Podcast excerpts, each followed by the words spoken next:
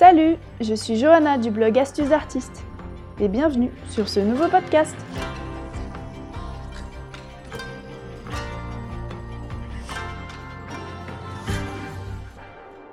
Je vous propose, dans ce podcast, de découvrir la triste vérité sur les poils de nos pinceaux.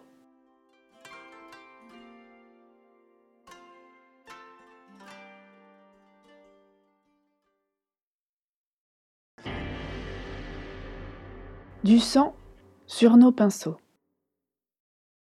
En effectuant des recherches pour la rédaction de mes précédents articles sur les pinceaux, j'ai pris conscience du peu de transparence sur la provenance et l'origine des poils d'animaux utilisés dans la fabrication de nos chers pinceaux.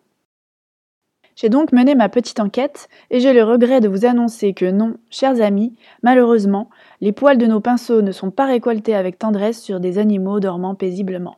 Loin de là. La réalité est bien plus triste.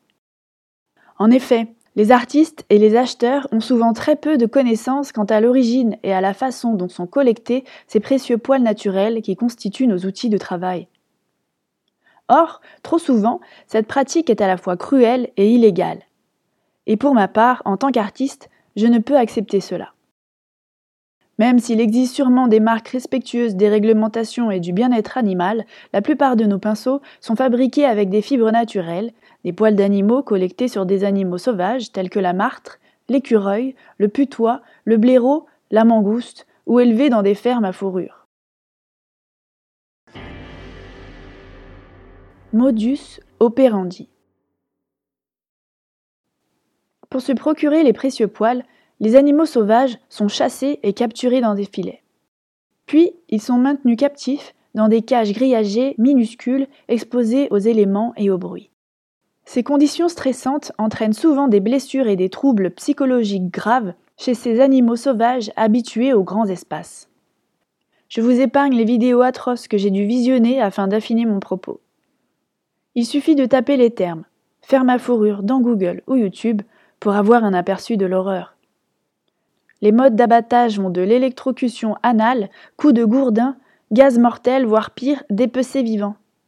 La chair est consommée sur place par les chasseurs ou donnée comme nourriture aux animaux enfermés.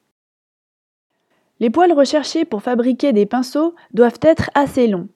Ils sont donc souvent prélevés sur la queue, plus touffue, le buste ou encore le dessous du ventre des animaux. Chacun de ces animaux produit donc une toute petite quantité de poils utilisables pour nos pinceaux environ une trentaine de grammes, soit une toute petite poignée. Ainsi, pour chaque kilo de poils utilisé, 50 de ces petits mammifères sont tués. Trafic et braconnage. En août 2015, une saisie de plus de 5 kg de poils de mangouste a été faite par les autorités indiennes, soit l'équivalent en fourrure de plus de 150 animaux. Pourtant, en Inde, les mangoustes sont protégés en vertu de la loi de 1972 qui prévoit une peine minimale de 3 ans ainsi qu'une amende de 10 000 roupies, environ 140 euros, pour toute personne reconnue coupable de massacre, de possession ou de commerce de mangoustes.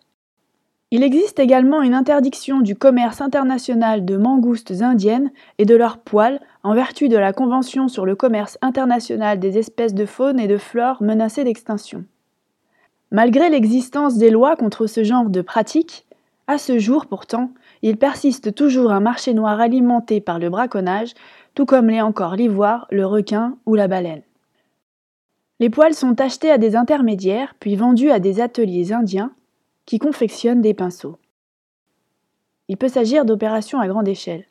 En 2015, les services répressifs indiens ont saisi 14 000 pinceaux en poils de mangouste à un revendeur dans une ville côtière du sud-ouest de l'Inde. Ces pinceaux avaient été fabriqués dans l'État d'Uttar Pradesh, une région dans laquelle, d'après le Wildlife Trust of India, seraient basés de nombreux fabricants de pinceaux. La plupart des pinceaux indiens sont destinés aux États-Unis, à l'Europe ainsi qu'au Moyen-Orient. Afin de faciliter leur commercialisation, les vendeurs masquent leur provenance en indiquant qu'il s'agit de pinceaux fabriqués à partir de poils de belette ou de blaireaux dont la fabrication est légale.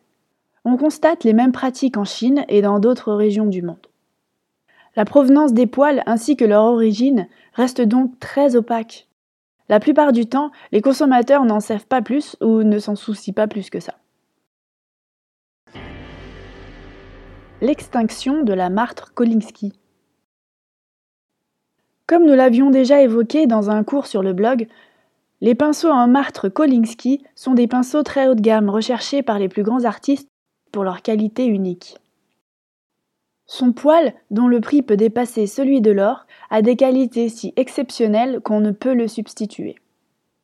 En effet, ces poils provenant du pelage d'hiver, plus épais et plus long, du mâle Kolinsky, détiennent le record mondial de longueur, de ressort et de finesse de pointe. Originaires des climats les plus froids, les meilleurs Kolinsky venaient autrefois de la péninsule de Kola en Sibérie. Mais aujourd'hui, il n'existe plus de marque Kolinsky dans cette région. Cet animal a pratiquement disparu et est actuellement une espèce protégée en Russie.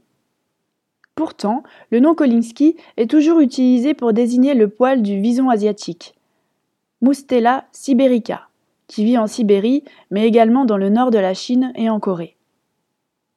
Les soviétiques ont sévèrement restreint le commerce de l'animal et il est très difficile de s'en procurer légalement. Le fabricant de pinceaux Da Vinci est actuellement le seul à indiquer qu'il fait toujours commerce avec eux et utilise ce poil. C'est le seul fabricant qui accepte de donner des informations sur la composition de ses pinceaux pour indiquer s'il utilise la fourrure hivernale du mâle et en quelle quantité. Les autres fabricants, comme Grumbacher ou Raphaël, indiquent utiliser de vieux stocks qu'ils ont accumulés avant les restrictions. Les fabricants qui ont épuisé leur stock utilisent maintenant des Kolinsky chinois ou coréens de moins bonne qualité. Vous ne pourrez plus dire que vous ne saviez pas. Maintenant, vous savez. Vous ne pourrez plus dire que vous ne saviez pas. À l'heure du synthétique, nous pouvons éviter l'extinction d'espèces en voie de disparition comme le fut la Marthe Kolinsky. Alors pourquoi continuer à acheter des pinceaux en poils d'animaux? Les fabricants de pinceaux ont fait de gros progrès et certains proposent dorénavant de très bonnes alternatives aux fibres naturelles. Même si certains vous assureront que rien n'égale les poils naturels, si vous êtes débutant, amateur, passionné ou juste artiste engagé, n'en achetez pas. Je reformule. Du haut de notre grande expérience d'artiste international, avons-nous réellement un besoin si précis? Des animaux méritent-ils d'être tués et maltraités pour la finesse et l'élégance de notre trait? À vous de faire votre choix.